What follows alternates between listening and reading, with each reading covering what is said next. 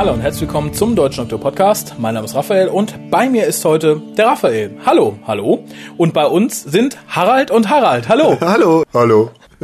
Ihr ahnt, was wir heute besprechen, nämlich die Folge mit den Doppelgängern. hier. Ist Wahnsinn, oder? Tricktechnik, Tricktechnik hier, wollte ich sagen. Und wo die im Fernsehen richtig viel Arbeit für sich machen müssen, das schaffen wir einfach so. Einfach durch, durch, durch tolle Stimmenimitationen. Genau, und das Schöne ist, ich rede ja jetzt und rede und rede und rede. Und wenn ich dann gleich sage, wir kommen zu allgemeinen Sachen, kann das schon der andere Raphael sein. Man weiß es nicht. Ja, das stimmt. Vielleicht äh, wird er für immer dich, dich auswechseln oder so. Man weiß es nicht, ihr Haralds. Kommen wir zum Allgemeinen. Dies ist der WhoCast Nummer 198 und ihr erreicht uns telefonisch. Immer noch unter Da der... steht aber bald ein Jubiläum an, mal. ja, die 200, zieh ich das doch Ja. vor. In zwei Cast ist unser Geburtstagscast, nämlich der 200. Cast und unser fünfter Geburtstag. Und wie immer, schickt uns Dinge. Zum, was Egal man was. so Leuten zum fünften Geburtstag schickt, ne? Spielzeug, Schoki. Erste Bücher. genau, ja, ansonsten Geld, Frauen, Häuser. Wir nehmen alles. Toll. Ja, das schickt ihr am besten auf äh, die an die Adresse, die auf der www.hucast.de angegeben ist.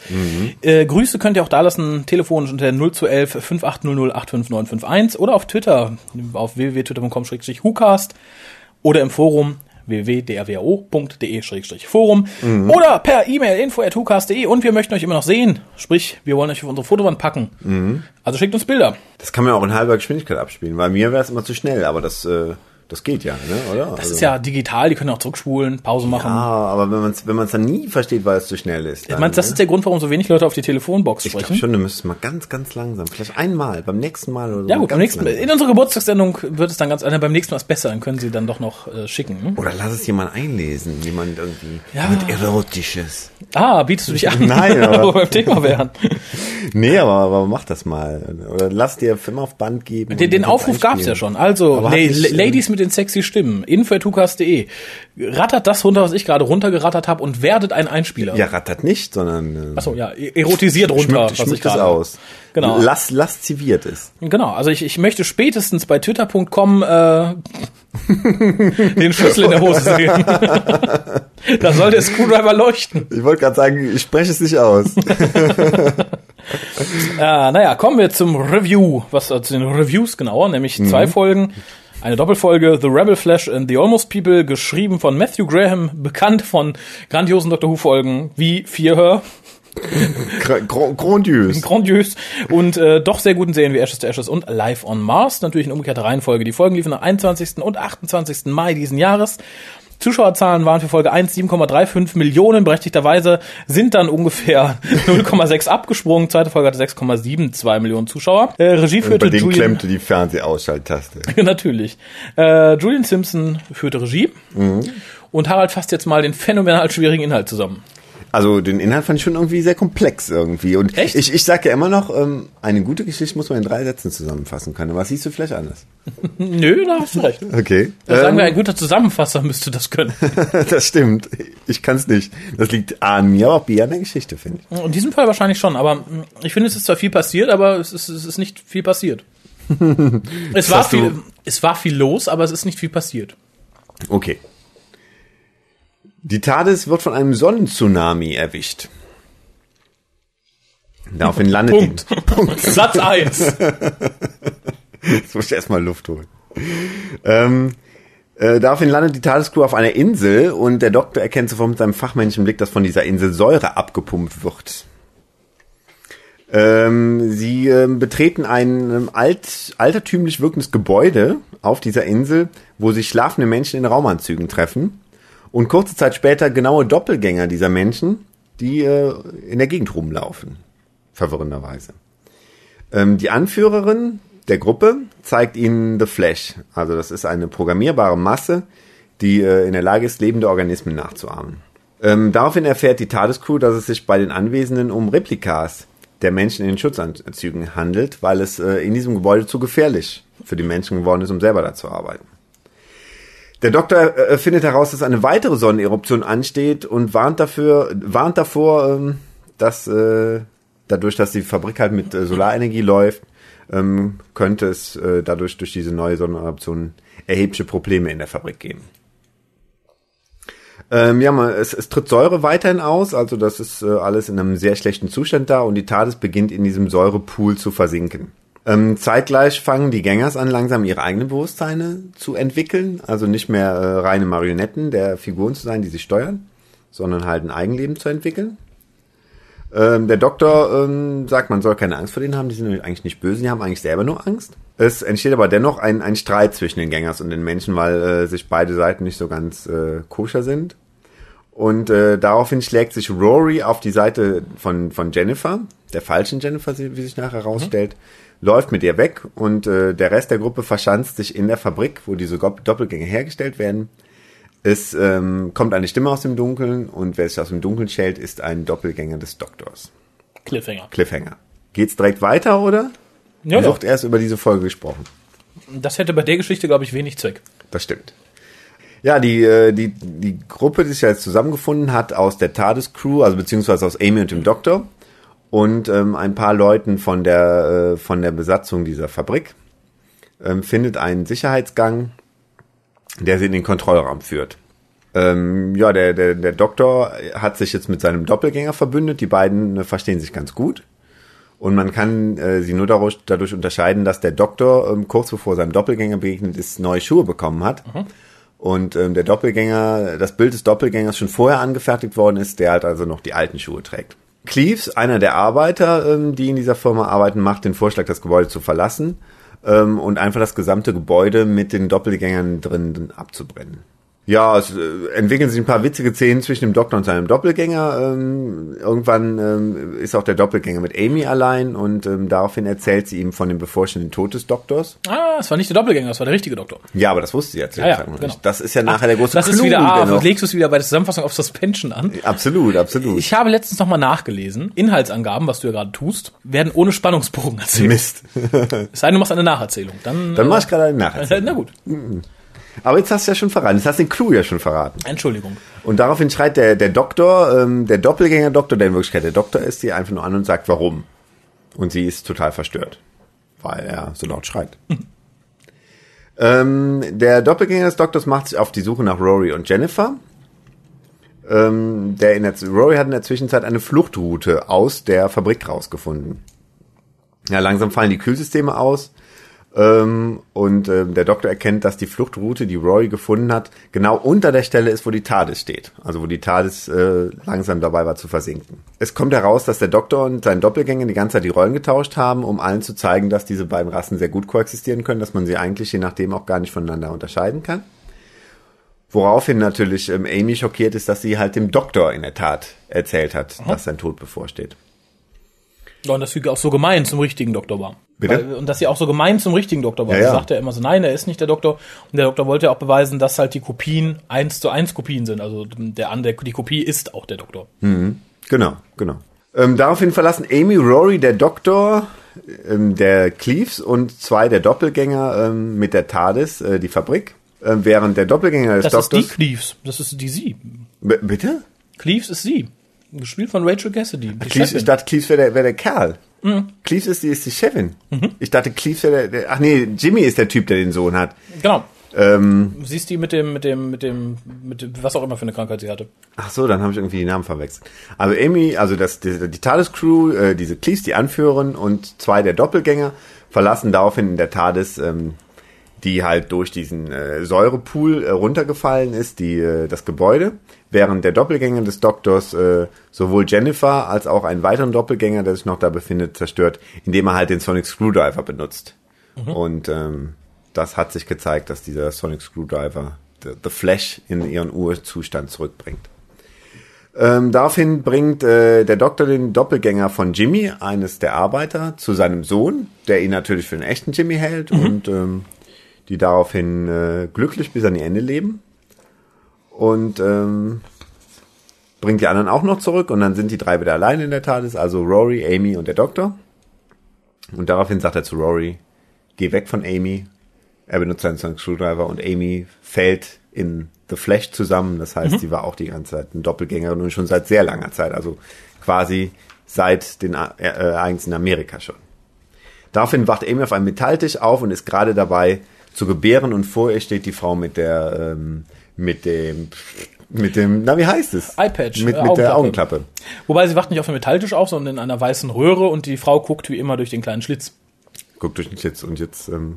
da endet's. Da kommt der Cliffhanger. Genau. Ähm, ja, dann hau mal raus. Was hat dir gefallen? Warum hat's dir gefallen? Wie hat's dir gefallen? Hat's dir überhaupt gefallen?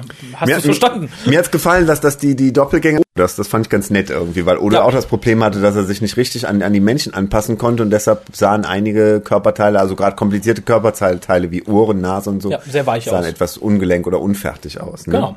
Das fand ich hier ganz schön, weil ähm, die, die Gänger schafften es dann irgendwann, äh, die, die Menschenform anzunehmen, aber wenn sie in einem Zwischenstadion waren, dann sahen sie halt sehr Odo-mäßig aus und das fand ich sehr sympathisch. Ja.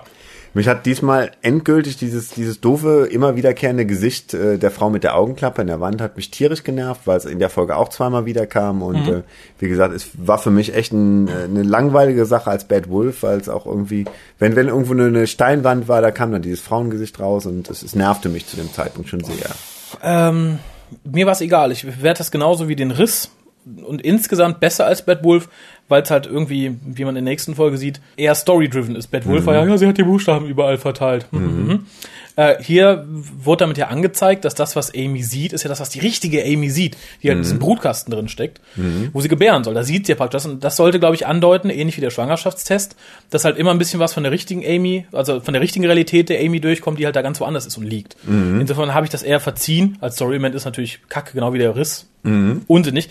Äh, Ich finde es aber insgesamt sinnvoller eingewandt, weil man sagt, okay, im Nachhinein, da bestand halt immer die Verbindung zwischen Amy, die ganz kurz realisiert, dass sie eigentlich gar nicht da ist und dass die immer diese Klappe von der Frau sieht und so, das halt in, in, ihre, in ihre reale Welt, also wo der Gänger mit dem Doktor reist, übersetzt. Okay. Fand ich dann okay, als, als, als Plot-Device langweilig, ist klar. Wenn man Weil es genau das gleiche kennt. Bild ist, also das, äh, Eben. ja, weil wenn es nachher auflöst, okay, aber dann hätte man trotzdem vielleicht einmal weniger, äh, da wäre man auch mit klargekommen irgendwie, also vielleicht noch besser. Das war dann doch too much, ne? Wohl wahr. Der Teaser, also das, was vor dem Vorspann kommt, fand ich ausgesprochen wirkungsvoll.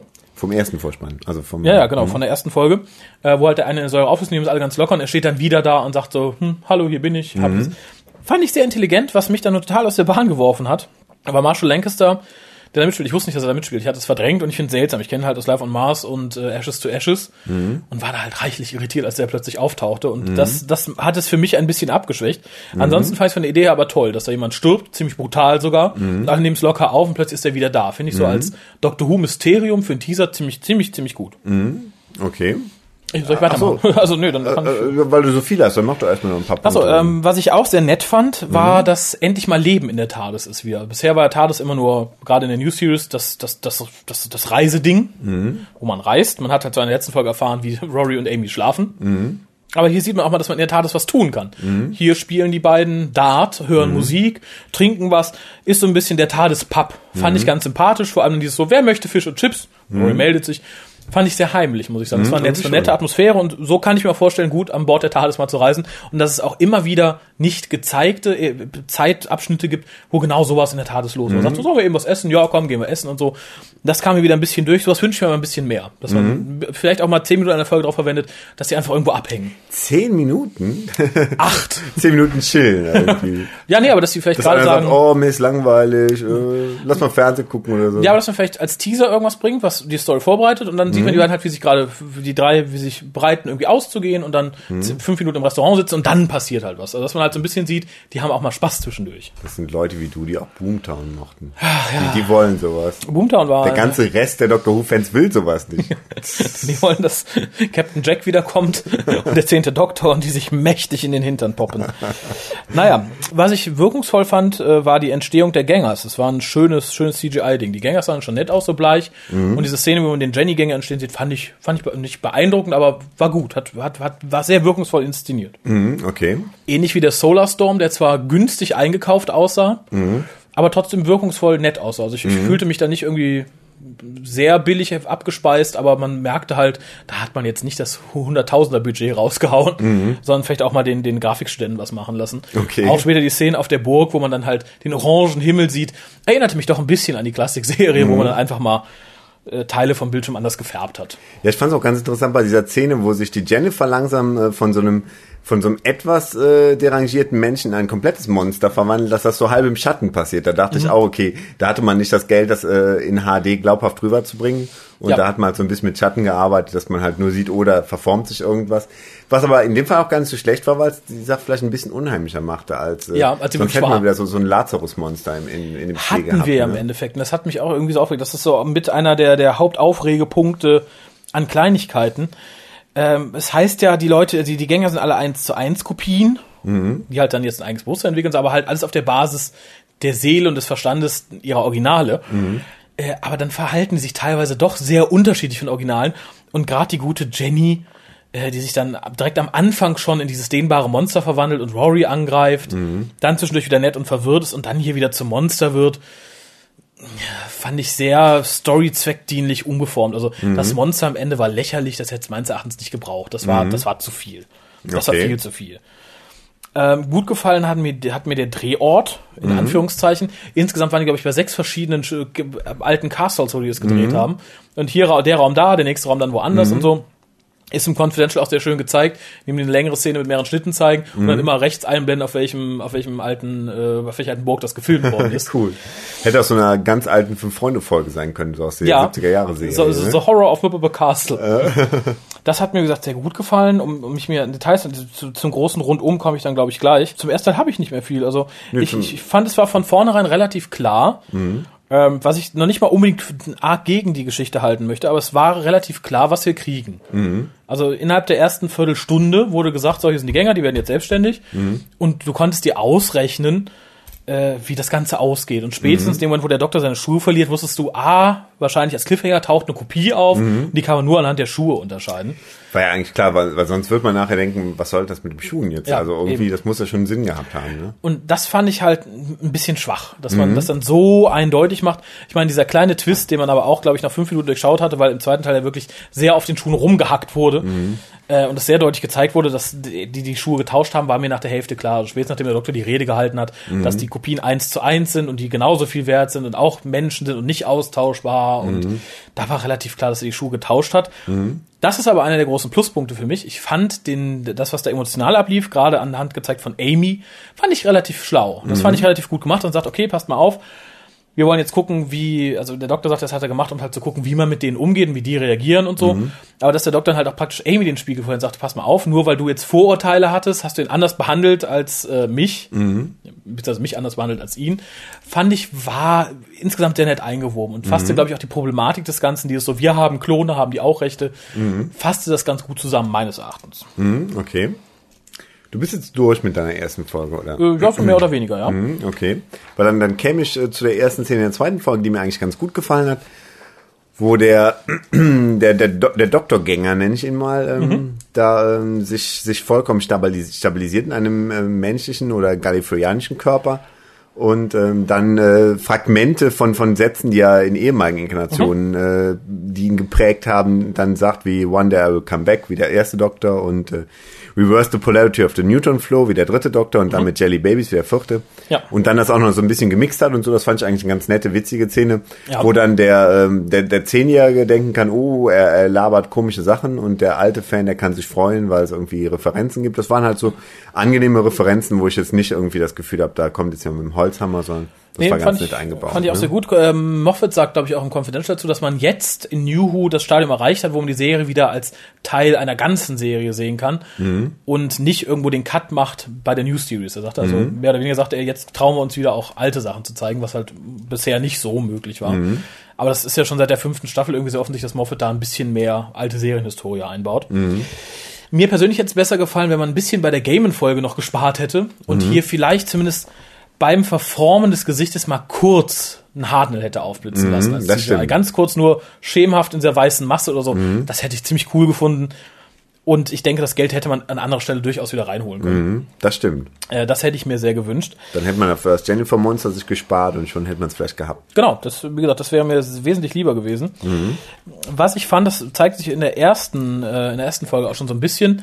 In der zweiten, also ich heißt vor allem in der ersten, ja genau, gegen Ende der ersten Folge, also ich springe noch mal ein bisschen zurück. Äh, das war mir beim ersten Folge, ist mir das dermaßen auf den Keks gegangen. Und zwar, dass Rory sich total out of character verhielt, indem er halt dieser Jennifer nachhing. Mhm. Hat, nein, die braucht meine Hilfe und so. Ich meine, gut, er ist Krankenschwester. Mhm. Allerdings hat man das in den anderthalb Staffeln bisher nie wirklich thematisiert. Im Gegensatz zu Hex aus dem Big Finish, der ja auch Krankenschwester ist, also Krankenpfleger. Äh ähm, wo halt immer thematisiert wurde, dass er halt mit den Leuten Mitleid und Mitleid hat und dem ist auf, und bei Rory war das nie so. Rory war immer so Amy's Mann, der auf Amy aufpasst und so. Und hier ist halt die Szene, wo die sich alle einschließen. Er sagt, nein, Amy, ich kann nicht bei dir bleiben, ich muss ihr helfen. Das fand ich war out of character und hat mich auch ein bisschen gestört. Ich meine, schön, dass Arthur Darwell mal ein bisschen mehr zu tun kriegt als Companion. Aber das war mir dann doch ein bisschen daneben. Also da hätte ich mir dann eher gewünscht, Rory ist niemand, der seine Frau da allein lässt. ja, Nein, der bleibt bei seiner Frau. Das fand ich, das fand ich ein bisschen daneben. Mhm, das war echt doof. Äh, und das, das fand ich halt sehr schade. Die zweite Episode insgesamt servierte dann im Endeffekt genau das, was ich erwartet hatte. Äh, wie gesagt, mit so kleinen Bonussachen wie das halt ähm, mit dem mit dem Schuhe tauschen, wo dann anhand von Amy gezeigt wurde, wie Leute auf die Gänger reagieren und so. War alles ganz nett.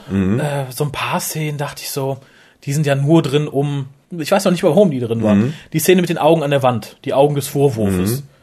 Fand ich schwachsinnig. Hätte ich nicht ja. gebraucht, war wieder rausgeschmissen Geld. Genauso wie die Sache mit den, mit den toten oder halblebenden Gängerkopien, die nicht richtig geklappt haben. Ähm, da habe ich große Probleme mit, mit der Geschichte. Also es wurde irgendwo gemutmaßt, dass diese kaputten Gänger von dieser Gänger Jenny extra geschaffen wurden, um den anderen Kerlen schlechtes Gewissen zu machen. Das glaube ich aber nicht, weil sie hatten ja darauf ja scheinbar gefressen oder umgebracht. Es wäre nicht nötig gewesen. Und ich glaube nicht, dass das Team sagt, oh, der ist kaputt, werfen wir ihn einfach mal irgendwo in die Ecke. Und alle auf eine. Das, das glaube ich nicht, zumal die Gänger auch alle aussahen wie Jenny. Zumal man die Gänger relativ schnell wieder verflüssigen kann, wie wir gesehen haben. Spätestens beim Doktor und Amy. Äh, und die Szene passt für mich daran. Die war, war pure Effekthascherei, dass man ein bisschen mehr CGI hatte und kaputte Gänger und Ja, es sollte, ich, ich fand, mich erinnert es sehr an so, so Szenen aus KZs irgendwie, aus so, Ja. aus alten Filmaufnahmen. Ne? Also Ja, es ich- soll- ich es sollte glaub, darauf sollte es auch anspielen. Bisschen schockieren irgendwie. Aber es macht für mich in Story einfach keinen Sinn. Ich fand das so sinnlos. A, würde man somit damit nicht umgehen. Und B, wären es nicht als Jenny-Doppelgänger und da, da fehlte mir halt einfach irgendwie was. Das stimmt. Äh, schön fand ich halt die Szenen zwischen dem Doktor und den einzelnen Teammitgliedern, also wie, gesagt, wie er sich dann auseinandersetzt. Gerade am Anfang, das fand ich auch in der ersten Folge ganz nett gelöst, wie er sich mit der Chefin auseinandersetzt und ihr praktisch einen heißen Teller gibt. Und sie nimmt den und sagt, ja, der ist aber noch heiß. Und dann lässt sie ihn erst fallen, wo er dann sagt, ja, guck mal, du bist ein Gänger und so, dass sie das selber in dem Moment noch nicht so realisiert hat. Das war ganz nett, hätte man auch mehr ausreizen können. Äh, blieb in der zweiten Folge nicht mehr ganz so viel von übrig. Äh, ähnlich wie das ganze Rumgehacke auf, auf, dem, auf, den, auf die Verstopfung, die sie im Kopf hat, auf, auf, diesen, auf dieses Blutgerinnsel, wo dann gesagt wird, haha, guck, du dober Doppelgänger, wirst auch bald sterben, du hast das auch. Der Doktor gibt dir dann irgendwas und es ist am Ende weg. Das hätte man auch weglassen können für den einen Satz. Also ich weiß klar. es ja nicht. Ja, ähm, es, es gab natürlich auch ein paar ganz witzige Momente. Ich fand zum Beispiel diese Szene zwischen den beiden, äh, zwischen den beiden Doktoren, also zwischen dem Doktor und seinem Doppelgänger, fand ich super. Ja. Hat mich super unterhalten. Also waren für mich die unterhaltsamsten zwei Minuten oder was es war äh, der bisherigen sechsten Staffel. Oh. Also das, das fiel mir auch richtig auf, dass ich auch immer dachte, hey, das, das, das, das, das gefällt mir richtig gut. Also weil, weil ich mich bisher mit der sechsten Staffel halt schwer tue. Merkte ich, merkte, fiel mir so richtig auf, da kommt jetzt eine Szene, die, äh, da kann ich mal lachen, das unterhält mich gut und so, das fiel mir unheimlich auf, das fiel unheimlich äh, da aus, aus, dem, aus dem Konzept raus und äh, also im positivsten Sinne. Und gefiel mir halt sehr gut, ne? Dazu sagte Matthew Graham im Confidential auch, das fand ich sehr nett. Er sagte, dafür ist Matt Smiths Darstellung des Doktors eine sehr dankbare, weil er, wenn er allein ist, auch schon immer Schauspieler, als wäre, als würde er mit sich selbst im, im Dialog stehen. Er sagte, können wir das mal, können wir das? Und sagte, das ist ganz nett, wenn das brauchst du einfach nur auf zwei aufsplitten und schon klappt die Szene. Ja. Ganz wunderbar und das, das fand ich auch. Wobei die Szenen gerade, nachdem die, der erste, der zweite Doktor fertig ist und die stehen nebeneinander, waren meines Erachtens relativ schlecht gelöst, so, so, so, so, so, so Trickeffekt technisch. Da sah man schon, dass der zweite Doktor reinkopiert war. Das fand ich ein bisschen schade. Positive Sachen habe ich dann wirklich nicht mehr allzu viele. Ich, ich, Ich, mochte ich fand diesen einen Spruch von dem äh, von dem Jimmy, ähm, ich glaube, das war ist in dem Moment, wo er stirbt und, und seinen Doppelgänger da über ihm stehen sieht und, und sagt, er wäre äh, au- aus dem Blickwinkel äh, sehr äh, recht gut aus. fand ich fand ich super interessant, fand ich lustig die Idee, dass jemand im Sterben noch irgendwie äh, an sowas sowas denkt. sagt. Ja, aber das, wo wir dann auch beim Thema sind, ist das Thema Ende irgendwie.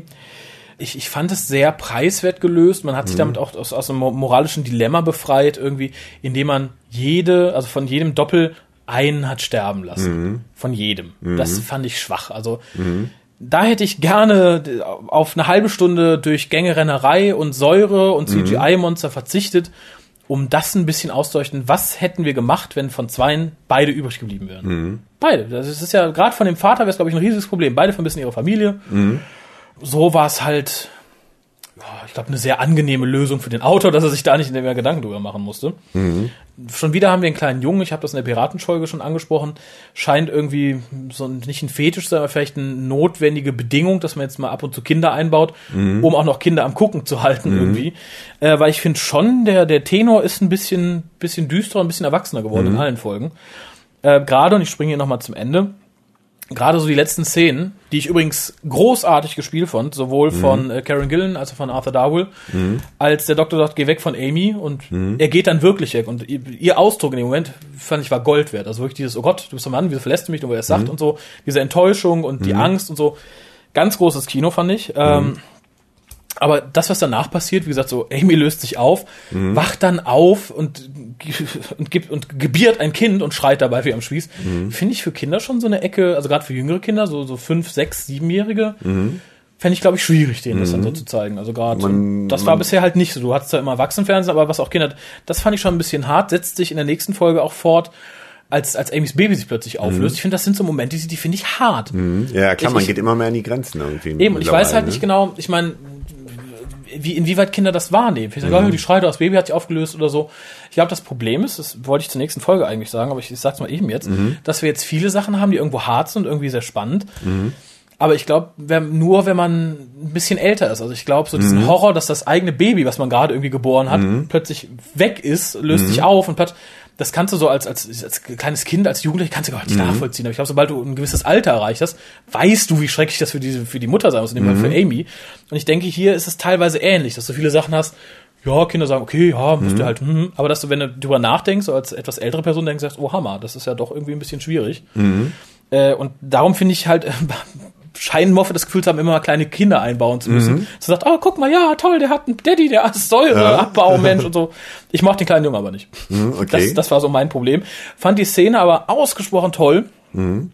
Trotz des doofen kleinen Jungen weil ich mag Matt Smiths Doktor sehr gerne, mhm. beziehungsweise Matt Smiths Darstellung, sobald er mit Kindern agiert. Mhm. Ähnlich wie Tom Baker. In dem Moment gibt er sich nicht die Blöße irgendwie schaut, sondern er benimmt sich auch ein bisschen. Also er ist mhm. ein bisschen kindlicher und so. Und das finde ich an Smith ja so großartig. Mhm. Dass der hier auch wieder macht. Er hat direkt einen etwas anderen Gesichtsausdruck, ist ein bisschen feinfühliger. Und das mag ich sowohl am Doktor als auch an der Darstellung von Matt Smith. Das ist einfach toll. Und da, da mhm. merkte man wieder, dass er mit Kindern unheimlich gut kann. Mhm. Äh, und das hat mir viel Freude gemacht. Ich fand an dieser, an dieser Kinderszene am Schluss fand, fand ich sehr offensichtlich dass man sagt, okay, wir, wir müssen jetzt zwei Szenen machen, die ganz klar im 22. Jahrhundert spielen. Mhm. Das heißt, die eine setzt man in irgendein futuristisches Gebäude, was es eh irgendwie gibt, was einfach schon eine sehr futuristische Architektur hat. Mhm. Und das andere, die andere Szene spielt einfach an der Küste, wo man eh nicht merkt, dass äh, das eigentlich im 21. Jahrhundert ja. gefilmt ist.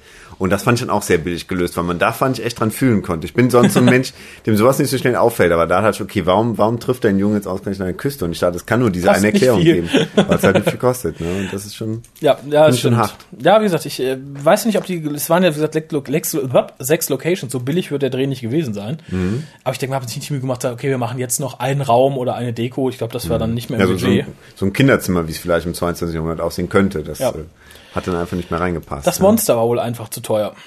Das kann sein, das doofe Monster. Das doofe Monster im Schatten. Ja. Also ich bin fast durch mit so Kleinigkeiten. Ähm, was viel aufkam, so in der Nachbesprechung der Folge, so in Foren und so, dass das ja wieder mal eine richtig klassische Doctor Who-Folge war und mhm. so. Ähm, ich fand da aber dann doch im negativsten aller Sinne. Ähm, mhm, ähnlich wie man sagen konnte, mhm. dass Lazarus-Experiment irgendwie so eine klassische Doctor Who-Monster-Folge war, mhm. ging hier mir auch ähnlich. Wie gesagt, ich äh, komme einfach mal zum Abschluss und sage danach einfach was zu den Confidentials. Mhm. Meine Abschließbewertung ist 6 für den mhm. Zweiteiler. Zweiteiler würde ich sagen, was, 6, so viel? Ich bin da ein bisschen hin und her gerissen und ich sage, die Staffel ist für mich total komisch. Ich finde auch mhm. die, die Rezeption im, im Fandom total komisch. Angefangen mit der Piratenfolge, die viele ganz schlecht fanden. Mhm. Ich fand sie durchaus okay. Dann die Neil Gaiman-Folge, die von vielen sehr hoch gelobt wurde. Mhm. Und von und einige sagen halt, na, ist nichts Besonderes, wo ich dann mhm. auch so zwischen den Stühlen stehe. Und hier ist es ähnlich. Viele sagten, das war die größte Gurke überhaupt. Mhm. Es war der Tiefpunkt der Staffel war ein faules Ei und andere sagen, nee, war großartig, war wieder klassisches Doctor Who. Mhm. Da stehe ich auch, wie gesagt, geteilt dazwischen. Ich fand sie jetzt nicht so schlecht, dass ich sage, es ist die absolute Scheißgurke und doof, mhm. weil mir die Thematik gefällt, mir gefielen Teile der Umsetzung. Mhm. Ähm, was mir nicht gefiel, war halt, dass wirklich vieles sehr, sehr, sehr vorhersehbar war. Mhm. Äh, was nicht immer unbedingt schlecht sein muss, aber so, so ein bisschen, bisschen ausschmücken kann man es mhm. Ich meine, es ist klar, in jeder Dalek-Folge wissen wir, die Daleks verlieren. Mhm. aber wie man da hinkommt, ist halt interessant. Und hier wusste man aber auch ziemlich genau, wie man da hinkommen wird und wie es enden wird. Äh, und gerade das Ende mit den, wir töten von jedem Zweierteam einen, war mir halt einfach zu, im Englischen sagt man smooth. Ich weiß nicht, ob es dann entsprechende deutsche Übersetzung Es war mir einfach zu, zu rund. Es war nicht mehr angenehm. Das störte mich halt. Und dieses, ah, wieder klassisches Doctor Who gilt für mich wirklich nur bedingt. Äh, natürlich, man rennt durch, man rennt viel durch Gänge, man hat ein hässliches Monster. Äh, ist für mich nicht klassisches Doctor Who. Also Jennifer also, war die, die Mirka des äh, ja, 21. Jahrhunderts. tatsächlich, ja, das, so traurig Ja. das auch ist. Insofern lässt das Argument, ah, endlich mal wieder super Klassik, nicht gelten. Also gesagt, ich mochte die Atmosphäre, die mag auch ein bisschen klassischer gewesen sein. Äh, allerdings dann hätte ich mir wirklich ein bisschen mehr gewünscht, dass man das moralische Dilemma hochhält. Und dann hätte ich sagen können, okay, da hat man sich mit einem schönen Thema beschäftigt, aber es sah ein bisschen kacke aus. Das wäre für mich klassisches Doctor Who. Äh, so fand ich es dann doch eher ein bisschen schwach. Also über die sechs komme ich nicht hinaus. Es ist für mich mit der Staffel Tiefpunkt, zusammen mit der Piratenfolge irgendwie. Hält sich so die Waage. Aber ich finde, solange das das schlechteste Doctor Who ist, was man in den nächsten Jahren kriegt, bin ich zufrieden. Da gehe ich da mit dem Lachen raus. Was ist deine abschließende Wertung und warum? Ja, nach dieser Folge wollte ich fast dafür plädieren, dass, dass wir keine, keine Skala von 0 bis 10 hätten, sondern eine von minus 5 bis plus 5. Oh. Weil, weil dann wäre das nämlich wirklich was, was klassisch um die Null rum tendiert, weil es hat mich weder negativ noch positiv irgendwie berührt oder irgendwie, äh, dass ich gesagt das ist eine auffällig gute Folge, das ist eine auffällig schlechte Folge. Es ist wirklich absolutes Mittelmaß, deshalb hätte ich auch ganz gerne die Null, weil es so gar nicht bei mir hängen geblieben ist. Also als, nicht als allerschlechteste, sondern wirklich als Mittelmaßfolge. Ähm, da es halt zwei, drei Szenen gab, wie gesagt, die Szene mit den beiden Doktoren und ähm, die, die, die Szene, wo er halt die, die Flashbacks äh, oder wo der Doppelgänger des Doktors die Flashbacks zu seinen alten Inkarnationen hat, ähm, die fand ich dann noch ganz nett. Insofern, weil es mich dann doch ein bisschen irgendwie auch, auch positiv irgendwie ähm, bewegt hat, ähm, gebe ich dann mal die 5,5, also leicht über Durchschnitt und ähm, aber auch um Gottes Willen nicht mehr. Sehe ich ähnlich. Äh, anders sieht es bei den Conventions aus, die habe ich wieder sehr gerne geguckt. Okay. Äh, erstmal wieder ein ganz großes Lob für die Musikauswahl, die ich finde, wird immer besser. Hier war ein ganz schönes, das hatte ich so noch nicht gehört. Es gibt von Just Jack einen Song, das ist so ein Rap-Song, so ein bisschen, ein bisschen langsamer, nennt sich Slowfl äh, Snowflakes. Und hier ist ein Remix oder ein Mashup drin, ich weiß es nicht, zusammen mit The Cure's Lullaby. Okay. Fand ich außergewöhnlich genial. Ich kannte es nicht. Ich kannte Okay. beide Songs einzeln. Das Mashup finde ich absolut großartig. Hört mal rein, es lohnt sich. Vor allem, ähm, es ist wirklich auch in so einer winterlichen Szenerie eingesetzt. War richtig passend. Okay.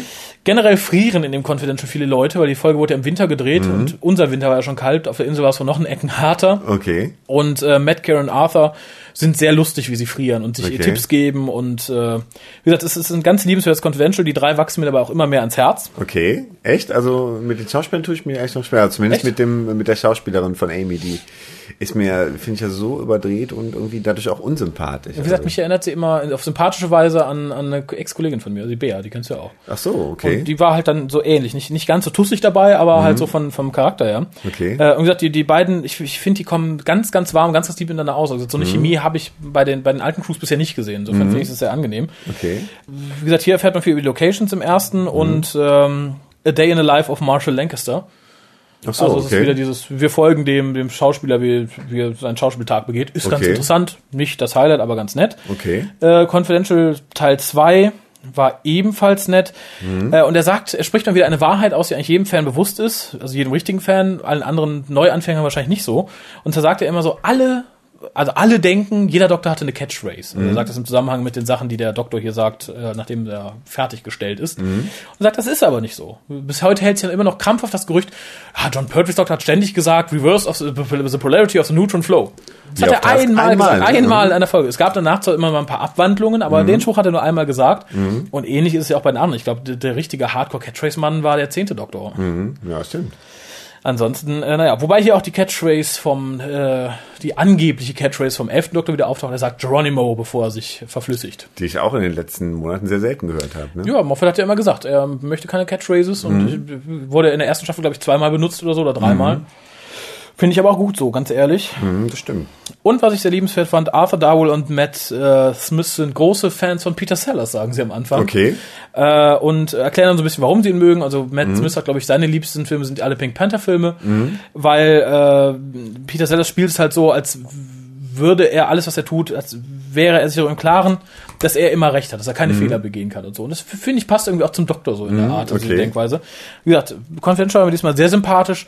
Wer generell wenig damit anfangen kann, man sagt, mich interessiert halt nicht, wie die 45 Minuten drüber reden, wie was gemacht wird, Mhm. dann lohnt sich natürlich nicht. Ich plädiere immer noch dafür, die halbstündig wieder anzusetzen. Hm, das stimmt, das ist ein bisschen lang dann geworden, ne? Ja, aber es ist halt günstig produziert für die BBC. Einfach ein Mhm, Kamerateam ja, hinschicken. Aber ich fand es in Ordnung. Liebste Szene hier, wo ich ein bisschen schmunzeln musste, war irgendwie, wie die drei dann stehen, sich darüber unterhalten, wie sie sich warm halten. Erst nur Karen Gillen und Matt Smith, dann kommt Arthur Dowd mitten ins Bild gelatscht, Mhm. sagt so, also ich habe ja jetzt Schafswollsocken, guckt in die Kamera, hallo, und redet weiter. Äh, war mir, wie gesagt, sehr sympathisch, aber sind Mhm. sie mir alle. Also da auch ein Tipp. Wer die Folge nicht mochte, guckt mal ins Confidential, vielleicht lohnt sich das eher. Okay. Äh, wir haben noch ein bisschen Post. Ach, in der Tat, Mensch. In der Tat, nicht mehr ganz so viel wie beim letzten Mal, aber doch. Ja, zumindest nicht mehr ganz so lang wie beim letzten Mal, hä? Eben, aber was kommt vor der Post? Ein Jingle, Ja, fürchte ich. viel Spaß. ähm, es schreibt uns der Daniel ah, und äh, er stellt drei Fragen an die WhoCaster. Lieber Raphael, lieber Gastcaster, I want more Kolja. wer will das nicht? Das, das wollen sie alle, deshalb ist er auch so schwer zu kriegen wahrscheinlich. Ich möchte mich bei euch bedanken. Erst einmal generell für die immer wieder sehr witzigen, kritischen und informativen Podcasts, ganz speziell allerdings, weil ihr mir Anfang des Jahres sehr geholfen habt. Ich war da ein Weilchen krank und konnte durch allerlei Schmerzen und sich Sorgen machen nicht wirklich gut schlafen. Da war es immer eine Wohltat, den Laptop ins Bett zu nehmen, einen Hukas zu starten und nach einem Stündchen seligen Schmunzens doch noch ins Land der Träume zu gelangen. Vielen Dank dafür. Ich könnte mir vorstellen, dass so ein Laptop im Bett vielleicht auch für Schmerzen zustimmt. Ich bin kein Arzt, aber Ich hab mich verbrannt. wenn man da unglücklich drauf liegt, äh, könnte das auch wehtun, oder halt so. Das stimmt, aber das höre ich jetzt schon zum zweiten Mal. Als wir aufgehört hatten, schrieb ja auch jemand, dass er während einer langen Krankheit irgendwie gern den WhoCast gehört hat. Äh, Finde ich schön, macht mir, macht mir große Freude. Schreibt mir wieder hat, hat der öfter. Hukas eine heilende Wirkung? Kriegt man den jetzt auf Rezept? Nee, vielleicht tut er einfach nur so weh, dass man die eigenen Schmerzen nicht mehr merkt. Ich das, kann sein. Äh, nein, aber es, es freut mich natürlich sehr und ich, ich fände es auch nett, wenn andere Leute, ich meine, es hören jetzt auch wieder mehr Leute in WhoCast und andere Leute in WhoCast. Warum, wann, wie? Mhm. Jedenfalls WhoCast.de. Finde ich immer ganz interessant. Und vor allem, wenn es Lob ist, finde ich eh immer toll, das geht runter wie Öl. Ihr dürft aber auch schimpfen, ihr könnt sagen, ich höre den jetzt nur noch jedes zehnte Mal, weil ich kotzen muss und muss mich dann überwinden. Gerne. Ich finde eh, in den letzten, in den letzten, in den letzten anderthalb Jahren wird zu wenig Kritik geübt. Das stimmt. Also ich, ich vermisse ein bisschen die Beschimpfung aus den ersten drei Jahren. Dann schimpf bitte wieder. Ja, aber wie gesagt, gerne. Wenn man es gerne hört, freue ich mich natürlich immer. Wobei ich nicht weiß, ob man uns als Einschlafhilfe bezeichnen sollte. Na, nur wenn man am nächsten Morgen da weiterhört, wo man aufgehört hat, oder? Ja gut. Ansonsten machen wir es irgendwann so, wie es äh, in dem ersten Dalek Big Finish hörspiel The Apocalypse Element. Okay. Wo du immer viel langsame Passagen hast, wo Pläne geschmiedet wurden, dann lauten Dalek-Krieg und Schießereien. Okay. Ja, das führen wir sonst auch ein. Inzwischen geht es mir auch wieder viel besser. Inzwischen haben sich für mich allerdings einige Fragen aufgetan, die ich euch zu beantworten bitte. Frage 1. Schaut ihr euch wirklich immer noch gerne die alten Doctor Who Folgen an oder wirken diese nicht auch auf euch inzwischen produktionstechnisch so veraltet und langsam, dass es nicht mehr zum Haushalten ist? Ich selber war zum Beispiel früher ein wahnsinniger Fan der klassischen Star Trek Serie, musste mich durch gut 80% der geremasterten Folgen jedoch hindurchquälen. Leider, da sich die eigenen Sehgewohnheiten doch sehr verändert haben. Gerade die neuen Doctor Who Episoden halte ich derzeit für die schnellste und hektischste TV-Serie auf dem Markt, ohne das unbedingt neg negativ zu meinen. Kein Wunder, dass ich fast ins Koma gefallen bin, als ich vor einigen Monaten Episoden mit dem ersten Doktor sehen wollte. Ich erinnere mich nur noch dunkel an ein paar Höhlenmenschen, die von Feuer sprachen. Alles sehr langweilig und emotional, alles andere als mitreißend. Möchtest du zuerst oder ich? Du siehst aus, als wenn du dich zuerst äußern möchtest. Ja, also ich, ich finde gerade, ähm, jetzt, jetzt läuft ja auf ZDF Neo, laufen ja diese ge- geremasterten alten Star Trek Folgen, ungekürzt. da habe ich auch große Freude dran, wenn ich mal drauf Und ich auch, absolut. Und äh, also ich finde es super schön, es macht richtig Spaß, das zu gucken. Es Ja, sind und es sieht wunderbar. teilweise besser aus als meine Aufnahmen auf DVD, ich noch von Deep Space Nine oder so, weil es einfach ein klareres, schöneres Bild ist. Es sieht sogar besser aus als die Erinnerung, die man noch hat, als man zum ersten Mal gesehen hat. Ja, ne? stimmt. Es ist echt wunderbar und ähm, ein Freund von mir sagt, er wird das jetzt total gerne gucken, weil man erst jetzt sehen könnte, wie kurz damals die Röcke waren in den 60ern. und auch das finde ich nachvollziehbar. Ähm, ja, und äh, das schnellste und hektischste TV-Format auf dem Markt, ähm, da soll er mal bitte ein paar Tage japanisches Fernsehen gucken, dann äh, Ja, aber ich glaube, so was so semi-Mainstream-Serien angeht, hat er vielleicht nicht so ganz unrecht. Also ich Mhm. meine, Battlestar war teilweise auch ein bisschen hektisch, äh, aber verglichen mit so Sachen wie Eureka, Mhm. Warehouse 13 oder so, ist es natürlich schon eine Ecke, eine Ecke mehr Geschwindigkeit drin. hm, das stimmt. Äh, ich muss sagen, natürlich gucke ich noch gern die alten Folgen, Mhm. teilweise sogar noch lieber, aber aus verschiedenen Gründen. Zum einen sind wir in den 90ern zu Doctor Who gekommen, haben es auch bis 2005 immer sehr gerne geguckt. Mhm. Und da gab es ja schon andere Fernsehserien, die nicht Mhm. so langatmig waren. Ich finde es sogar ein durchaus Plus, dass du mal eine Folge hast, die ein bisschen ruhiger sich entwickelt. Mhm. Ich, ich gucke auch gerne alte Filme. Ich bin ein ganz, ganz riesiger Fan der alten Miss Marple-Filme. Mhm. Margaret Rutherford, äh, einer meiner liebsten Filme ist äh, mit Arsen und Spitzenhäubchen. Mhm. Die sind langsam und darum habe ich auch nichts gegen langsame Erzählweise in, in so Sachen. Mhm. Ähm, wenn man jetzt nur mit der neuen Serie angefangen hat, dann kann ich verstehen, wenn man sagt, okay, man hat keine Probleme damit, mit die, die alten Sachen Mhm. zu gucken, wenn man es nicht gewohnt ist. Aber wir sind ja Fan geworden, eben weil es so ist, wie es ist. Mhm. Und ich finde sowas immer noch leichter. Also wenn ich keinen Bock auf alte Star Trek habe oder so, Mhm. dann ist es natürlich schwierig. Aber bei Doctor Who ist es ja immer noch so, es ist britisch und der Humor ist ein bisschen, also die Atmosphäre ist ein bisschen anders. Ich finde, das gibt immer noch so ein zusätzliches Plus, selbst wenn man sagt, es ist ein bisschen langatmiger. Ja, ich finde auch ähm, die, ähm, auch, auch vielleicht junge Leute, die jetzt ähm, damit aufwachsen, dass es, dass es dauernd Werbepausen gibt und alles schnell geschnitten ist und irgendwie, keine Ahnung, MTV-Schnitte und, und irgendwas ist noch dazwischen geschnitten und irgendjemand wird irgendwo reingeschnitten.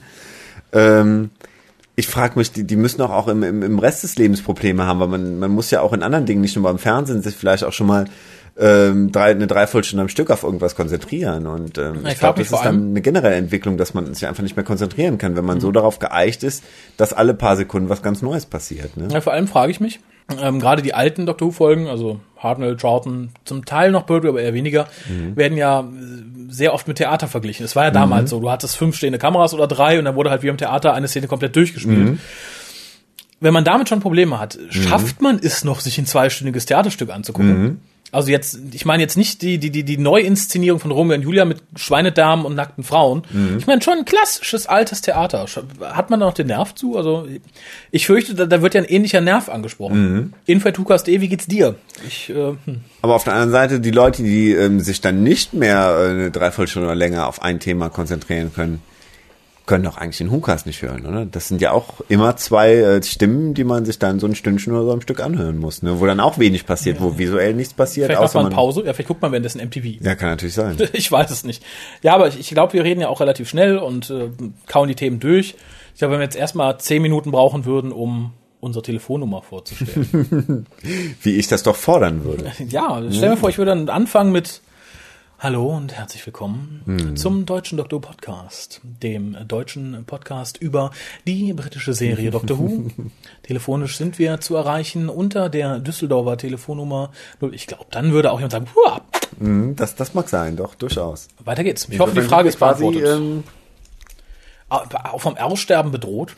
Ich weiß es nicht. Nein, nein, nein. Es ist wahrscheinlich, wie du sagst, irgendwie. Und es wird ja auch zwischendurch gibt's Jingles, die auch einen so ein bisschen aus dem Trott raus, rausrufen und es, es wird Post vorgelesen und Genau, also meinst du, die, die Jingles sind so das, das Tribut an die MTV-Generation? so ein bisschen schon, so, so das, das Gegenstück zur Werbepause oder so. Das kann sein. Oh, der Jingle, ich kann kurz Pipi machen. Verdammt, der Jingle ist zu kurz. Wollt ihr eine Pinkelpause im WhoCast? Info at WhoCast.de. Gerne. Oh ja. So, wir sagen jetzt zwei Minuten nichts, ihr macht Pipi. Wir überlegen uns irgendwas, was man so in einer Pinkelpause sagen kann. Ne? wir lassen Wasser laufen. Und Ja. Schütteln, mein Freund, schütteln. Aber mehr als dreimal ist onanieren. aber Hände waschen. Genau. Mit Vorher Seife. machen wir nicht weiter. Ich glaube, das Problem ist, man kann es zum Pinkeln einfach mitnehmen, wenn man es über Kopfhörer hört. Das stimmt. Und man könnte vielleicht sogar auf Pause drücken. Ah, Naja. Ja, ist vielleicht zu einfach. Weiter geht's. Er hatte bestimmt noch eine Frage. Frage 2. Mögt ihr lieber die Episoden, die in der Zukunft oder mehr solche, die in der Vergangenheit spielen? Mir ist aufgefallen, dass eine Folge bei mir schon ein bis zwei Punkte verliert, wenn sie zum Beispiel nur im Mittelalter spielt. Vielleicht liegt das auch an meiner grenzenlosen SF-Leidenschaft, aber mich nerven die Gastcharaktere meist nur, die gar nicht kapieren können, was der Doktor eigentlich ist und tut. Und wenn sie es doch tun, siehe die Piratenepisode von neulich, speziell das Ende, wirkt es doch sehr aufgesetzt und noch alberner als sonst.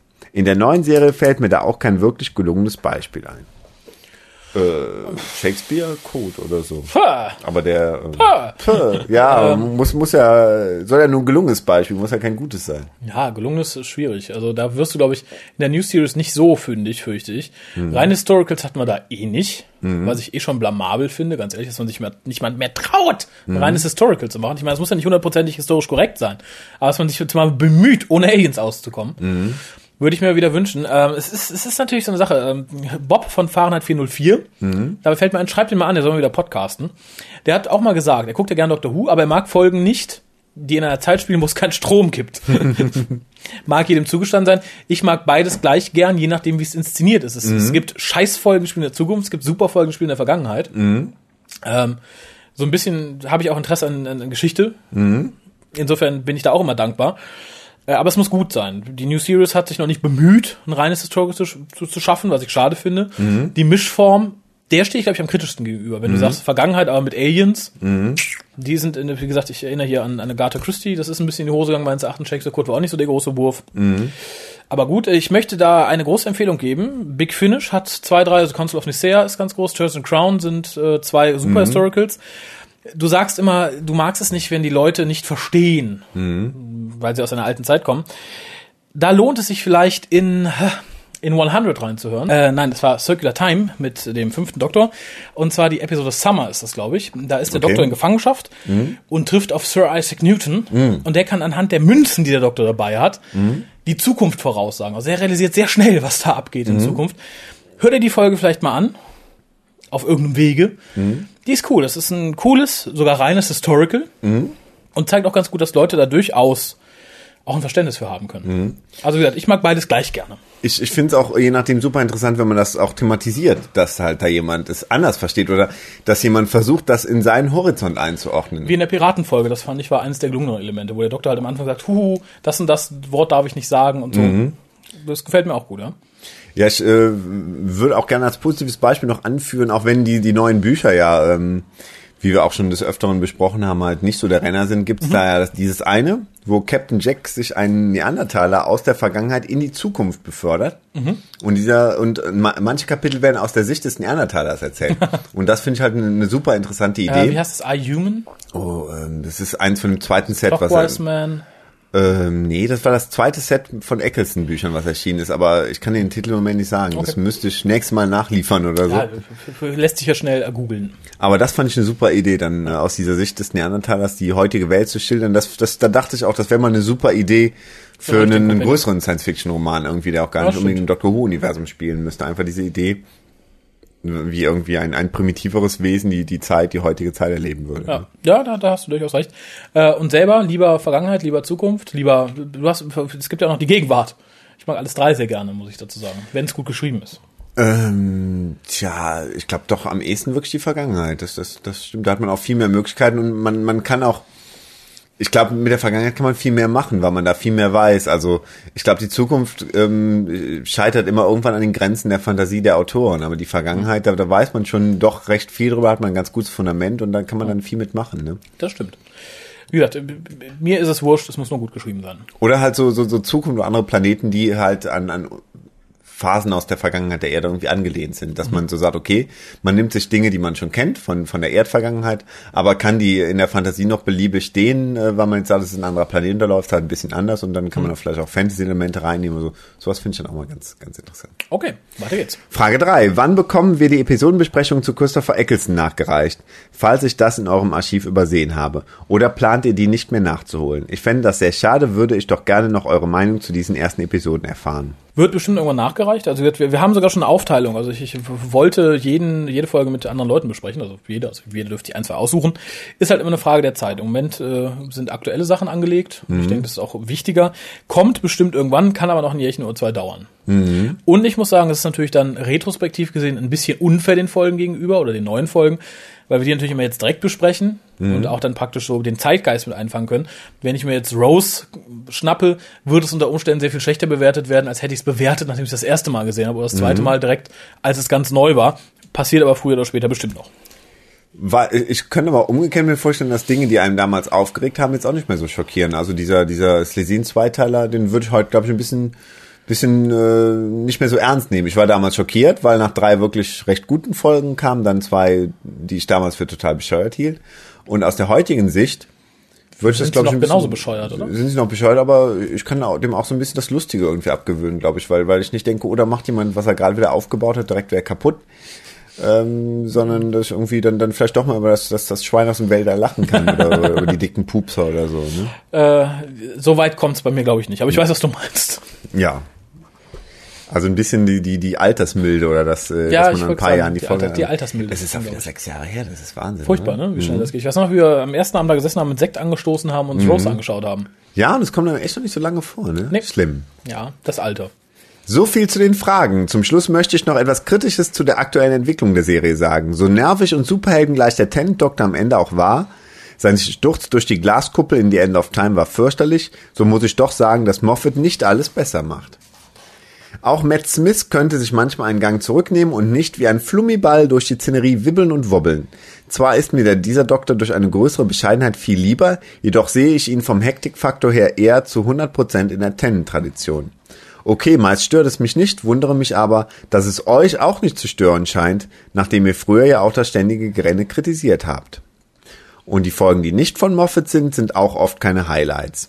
Der Flecht-Zweiteiler war einfach nur langweilig und teilweise sogar inkonsistent, ganz zu schweigen von den teilweise billigen Sets und Effekten. Vergleichbar vielleicht mit dem Silurian, schreiben die sich so, Zweiteiler vom letzten Jahr. Den Reboot des Universums mit der anschließenden Wiederbelebung des Doktors, indem man ganz einfach fest an ihn dachte, fand ich auch nicht wirklich prickelnd. Das war mir selbst für diese Serie zu unrealistisch und Disneyhaft. Okay, ich könnte noch viel mehr schreiben, lass es für heute aber. Macht weiter so. Viele Grüße, Daniel. PS kennt ihr die auch nicht ganz ernsten Dr. Who Reviews auf zukunftia.de? Ja, die sind Kenn- ganz süß. echt? Okay. Ja, ja, die sind, lese ich nicht immer, aber ab und zu sind recht erheiternd, sind recht locker geschrieben. Mhm.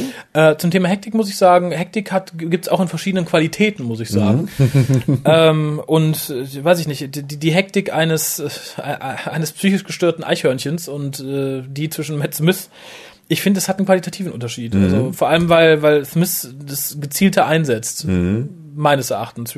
Darf jeder davon halten, was er möchte natürlich. Äh, ich finde seine Hektik nicht unangenehm, nicht störend. Also Mhm. es gibt Hektik, die ist wie ein, wie ein Bohrer beim Zahnarzt und es gibt Hektik, die ist einfach da und nett und passt dazu. Und Mhm. ich, ich finde beim, beim elften Doktor in Matt Smiths Darstellung passt es dazu, vor allem weil das, weil es wirklich gezielter und dosierter einsetzt, Mhm. als das, was Mr. Ten mit seinem zehnten Doktor veranstaltet hat. Wobei ich auch äh, sagen muss, dass bei Matt Smith nicht alles perfekt ist irgendwie. Also man, manchmal finde ich. Äh?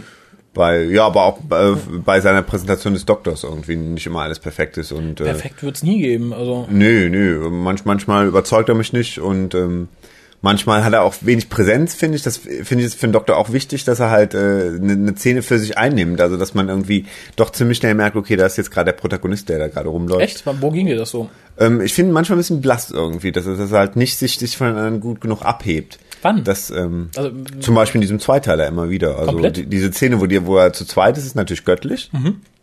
Aber ähm, viele Szenen, wo ich auch denke, okay, äh, da, da müsste er jetzt mehr präsent haben, da müsste er mehr, mehr Charakter ausstrahlen, ähm, damit man sofort sieht, oh, okay, selbst wenn man da rein seppt, man sieht sofort, es ist der Protagonist und wenn die da durch Mhm. Echt? diese dunklen Gänge laufen, dann äh, Ach so, ja gut, ich glaube, aber beim Laufen kann man, da ja, oder selbst, sich bewegen oder da hätte es selbst irgendwas. Colin Baker in seinem Kostüm nicht geschafft, mehr Charakter an den Tag zu legen. Das stimmt, aber manchmal würde ich mir jetzt Smith so ein Bündniskostüm wünschen, damit man ihn direkt als, als äh, Oh Gott. Helden beziehungsweise Anti-Helden daraus Oh kristallisieren Nee, wie gesagt, kann. ich, ich finde es da ganz angenehm. Perfekt ist, glaube ich, keiner, aber ähm, er kommt mit äh, drei, vier anderen Doktoren dem am nächsten, was ich von Doctor Who erwarte. Mhm. Im Gegensatz zu welchen, die ich dann eher weniger gut finde. Okay.